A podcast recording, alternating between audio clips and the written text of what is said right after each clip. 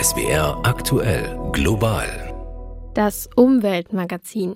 Mein Name ist Nadine Gode. Schön, dass Sie mit dabei sind. Eigentlich hat unser Körper ein richtig gutes Kühlsystem. Er sorgt selbstständig dafür, dass unsere Körpertemperatur konstant zwischen 36 und 37,5 Grad liegt. Die Klimaerwärmung stellt unseren Körper dabei allerdings vor eine extreme Herausforderung. Es gibt eine schöne Publikation von Kollegen, die haben äh, das mal zusammengefasst und haben geschrieben, es gibt 27 Arten an Hitze zu sterben. In Wirklichkeit sind es ein bisschen mehr sagt Professor Mazarakis, Biometeorologe beim Deutschen Wetterdienst.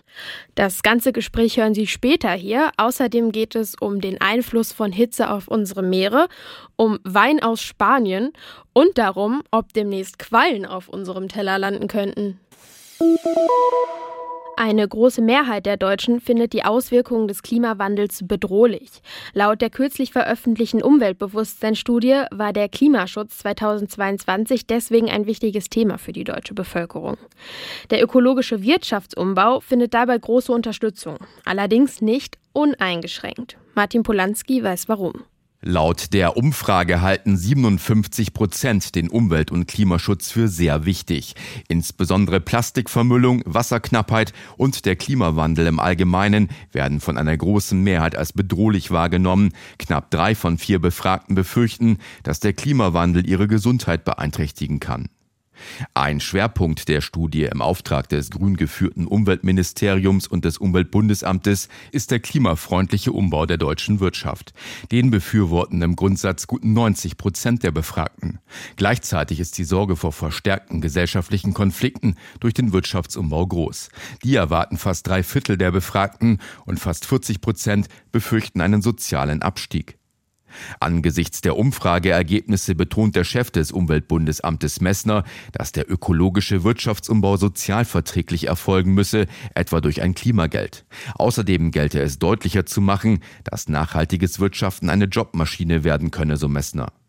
Aus Sicht von Umweltministerin Lemke von den Grünen muss mehr getan werden, um die Folgen des Klimawandels zu mildern, etwa durch Strategien für kühlere Städte und den Schutz vor Wasserknappheit.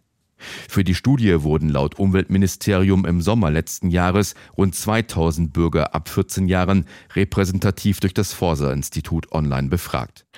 Ein weiteres Ergebnis der Umweltbewusstseinsstudie Plastikmüll im Ozean ist für die Deutschen gefühlt ein größeres Problem als die Klimakrise.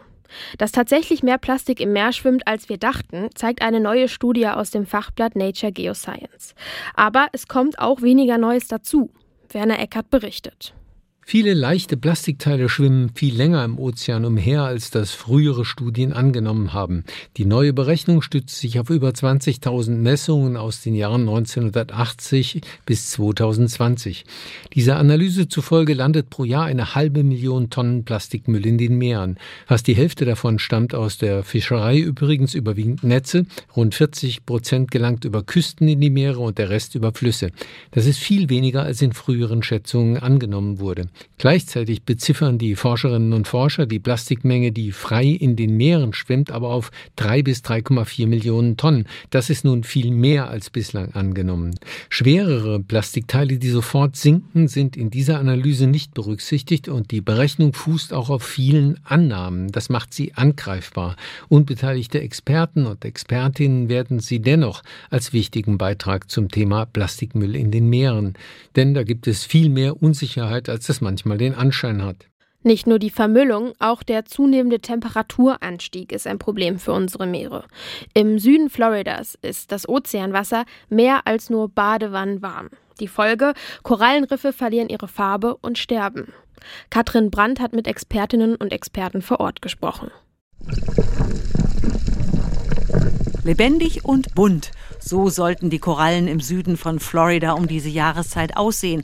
Doch auf den Bildern, die Taucher gerade vom Riff mitbringen, fehlt die Farbe.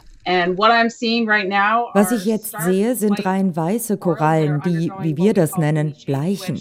Wenn die Korallen sich nicht erholen, kann das bald zum Tod führen, sagt Katie Lesneski, die bei der Nationalen Behörde für Ozeanographie und Atmosphäre NOAA arbeitet. Den Grund dafür hat Lesneski bei ihren Tauchgängen in Florida am eigenen Leib gespürt.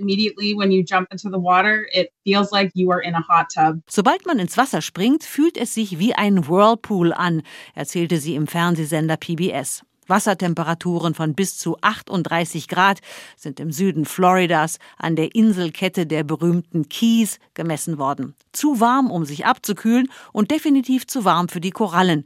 Wenn die Temperaturen zu hoch sind, stoßen sie die Algen ab, die in ihnen leben und ihnen die bunte Farbe geben. Die Folge? Die Korallen werden weiß und drohen zu sterben. Das ist nicht ungewöhnlich im Laufe eines Sommers, aber dieses Jahr beginnt der Prozess definitiv zu früh. I mean, we've got another couple months of peak heating to go. Bis zum Höhepunkt der Hitzeperiode dauert es noch ein paar Monate, warnt Meteorologe Jeff Masters. Und, sagte er der Agentur AP, diese heißen Gewässer reichen bis in große Tiefen. Ich habe schon Messwerte von 32 Grad auf dem Niveau des Riffs gesehen. Das ist unvorstellbar heiß. Floridas Korallenriff ist hunderte Kilometer lang und das drittgrößte der Welt. Doch die Korallen sind so gut wie ausgestorben. Steigende Temperaturen, Wasserverschmutzung, schwere Stürme, Tourismus, Überfischung und zuletzt eine Korallenkrankheit haben die Oberfläche des Riffs weitgehend weitgehend zerstört.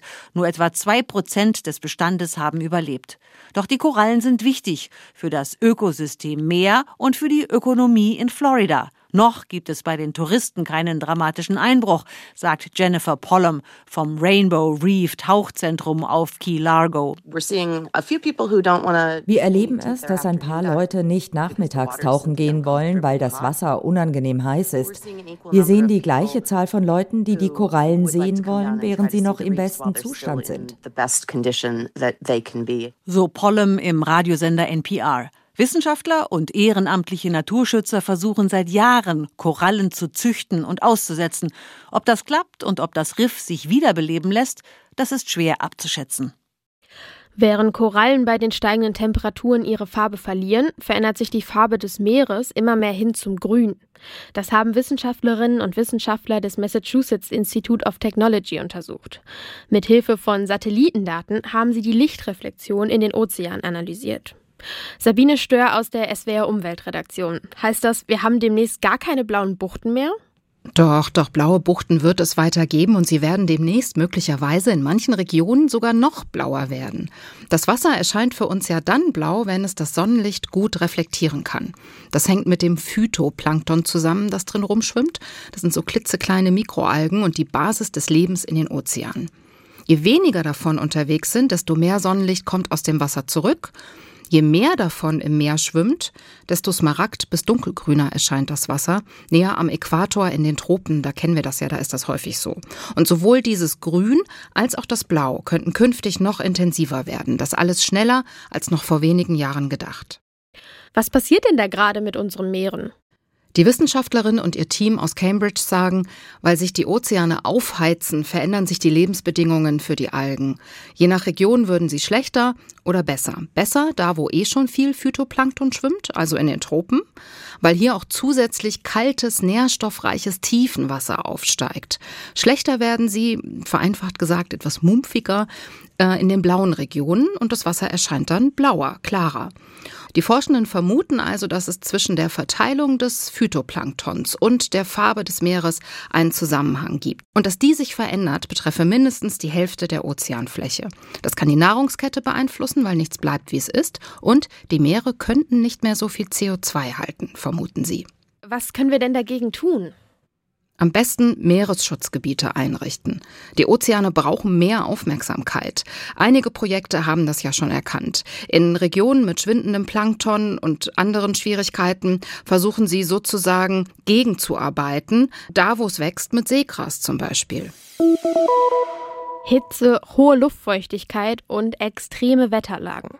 Inzwischen sehen wir den Klimawandel nicht nur in Prognosen und Analysen, sondern wir bekommen ihn auch richtig zu spüren. Professor Andreas Mazarakis arbeitet beim Deutschen Wetterdienst. Als Biometeorologe beschäftigt er sich jeden Tag mit den Auswirkungen des Klimawandels. Ich habe vor der Sendung mit ihm über die gesundheitlichen Folgen der Klimakrise für uns Menschen gesprochen. Global das Gespräch. Herr Professor Mazarakis, welche klimatischen Veränderungen beeinflussen denn unsere körperliche Gesundheit?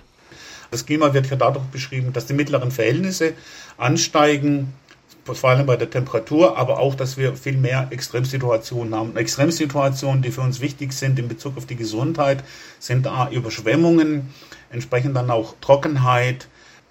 Anstieg des Meeresspiegels ist natürlich auch ein Thema, aber auch natürlich dann äh, Hitze, und Hitzewellen. Mittlerweile ist die Situation oder das, was wir im Rahmen des Klimawandels erwarten und teilweise auch noch sehen, dass diese dass die Hitze, die den Menschen beansprucht, die kommt öfters die wird länger andauern und wird intensiver sein. Hier unterscheiden wir in Bezug auf die Wirkung das Thermische. Dahinter steckt Temperatur, feuchte Strahlung, Wind. Aber hinzu kommen natürlich auch Wirkungen wie die Sonnenstrahlung, wie zum Beispiel Sonnenbrandgefahr. All diese Faktoren wirken zusammen.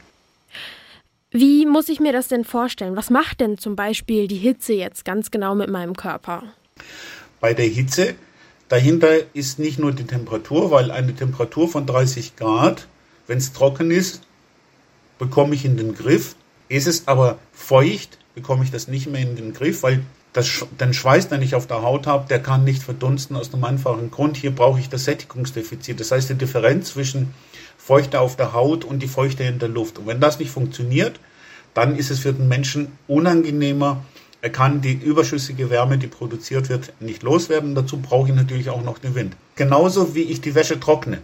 Und so funktioniert auch der Körper, nur dass der Körper halt viel mehr Maßnahmen hat, um das Ganze zu regulieren. Und wenn das nicht funktioniert, dann kommt es zu einer Erwärmung, dann kommt es zum Stress.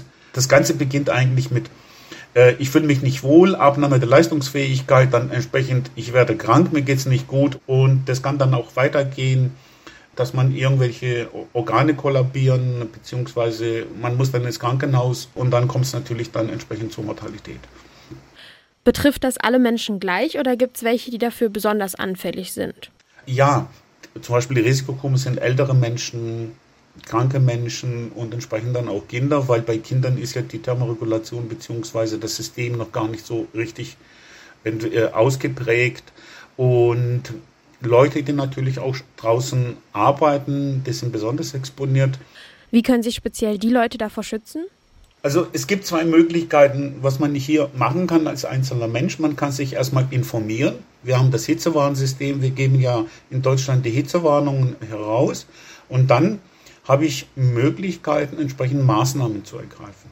Bei den Hitzewarnungen bekommt man auch ein paar Infos, ein paar Vorschläge, was man machen kann, wie zum Beispiel ausreichend trinken, entsprechend dann auch seine Aktivitäten reduzieren, die Sonne meiden, die Innenräume kühl halten Ganz, ganz wichtig, die Innenräume kühl halten, weil die Nachtsituation hat wahrscheinlich eine, spielt eine größere Rolle als die Tagssituation.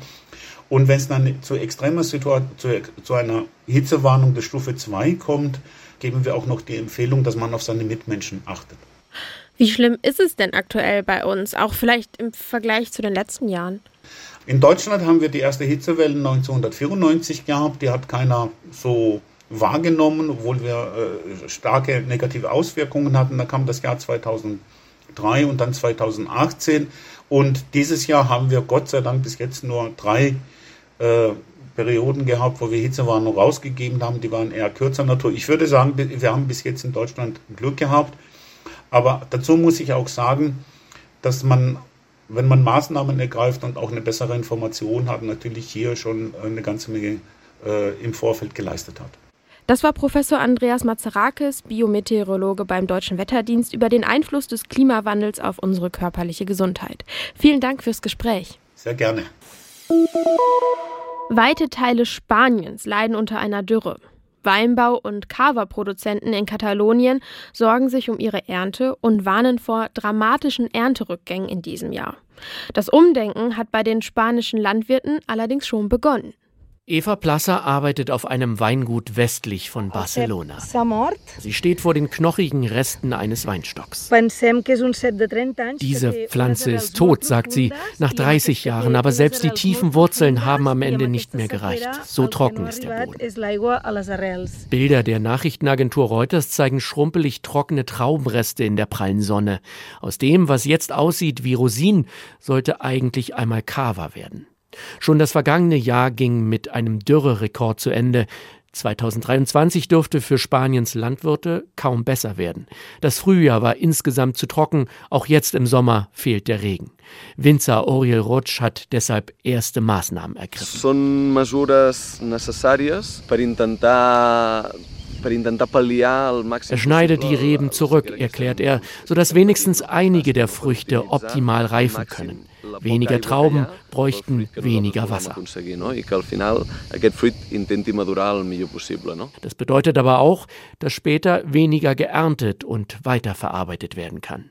Im vergangenen Jahr wurden laut Branche fast 250 Millionen Flaschen mit Cava abgefüllt. Der meiste Sekt geht ins Ausland. Spanien ist weltweit der zweitgrößte Schaumweinproduzent hinter Frankreich. Unklar, ob das Niveau langfristig überhaupt zu halten ist. Die Vereinigung der Cava-Produzenten, die etwa zwei Drittel der Hersteller in Spanien vertritt, warnt vor einem dramatischen Rückgang der Erntemenge in diesem Jahr um bis zu 50 Prozent. Für Weinbauern wie Luis Coll bedeutet das Umdenken. Wir haben uns noch nicht auf den Klimawandel eingestellt, aber wir bereiten uns vor, sagt der 62-Jährige der Nachrichtenagentur Reuters.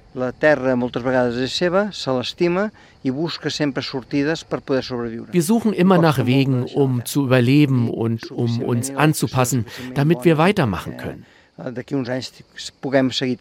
Zum Beispiel durch besseres Wassermanagement. Das Weingut, auf dem er arbeitet, nutzt zur Bewässerung der Rebstöcke wieder aufbereitetes Reinigungswasser. Außerdem wird mit neuen, widerstandsfähigeren Sorten experimentiert. Und wie die Cava-Produzenten in Katalonien ist derzeit die gesamte spanische Landwirtschaft gezwungen, sich an die Klimafolgen anzupassen und vor allem mit weniger Wasser auszukommen. Experten setzen dabei unter anderem auf softwaregestützte Tröpfchenbewässerungssysteme und auf moderne Entsalzungsanlagen. Maßnahmen, die Geld kosten und die die Preise für Obst, Gemüse und die Flasche Sekt mittelfristig nach oben treiben könnten. Mark Hoffmann, Madrid. Sich anpassen, das müssen auch die Papaya-Bauern in Kenia. Dort drohen aktuell große Ernteausfälle. Schuld daran ist die Schmierlaus. Pestizide sind gegen die kleinen Schädlinge wirkungslos, deswegen haben Forscherinnen und Forscher einen neuen Weg gefunden, um die Tierchen wieder loszuwerden. Und zwar einen ganz natürlichen. Sie sind mikroskopisch klein und sollen in Kenia ein großes Problem lösen. Ihr Name? Acerophagus papaye. Wespen, die Papayaschädlinge fressen, denn die Frucht ist in Gefahr. Ihr Feind, die Schmierlaus. Ivan Romushana ist einer der Wissenschaftler, die das Problem lösen wollen. Uh, Sie ernähren sich von der Papaya. Die Schmierläuse spritzen Gift in die Papaya und verursachen Schimmel. Die Frucht ist dann nicht mehr essbar. Sogar die ganze Papaya-Pflanze kann sterben. Sie sind also sehr schädlich. Ivan Romushana arbeitet bei Kabi, einer wissenschaftlichen Organisation, die Probleme in der Landwirtschaft lösen will. Kenianische Farmer haben große Teile ihrer Ernten verloren. Sie haben es mit Pestiziden versucht. Das hat aber nichts gebracht, denn die Papaya-Schmierlaus hat eine Wachsschicht, die sie beschützt. Romushana und seine Kollegen haben einen Weg gefunden, ganz ohne Chemie. Diese Wespe befällt nur die Papaya-Schmierlaus. Sie befällt keine andere Art als Parasit. Sie legt ihre Eier direkt in Schmierläuse und wenn das Ei anfängt, sich zu entwickeln, dann ernährt es sich vom Inneren der Laus. Aus dem Ei wird eine neue Wespe und die Papaya-Schmierlaus stirbt. Das ist der Mechanismus, wie es funktioniert. Es beginnt mit Kartoffeln. Waschen, um sie von Dreck und anderen möglichen Schädlingen zu befreien. Denn die Wissenschaftler brauchen saubere, keimende Kartoffeln, um massenhaft Schmierläuse heranzuzüchten, quasi als Futter für ihre kleinen Wespen.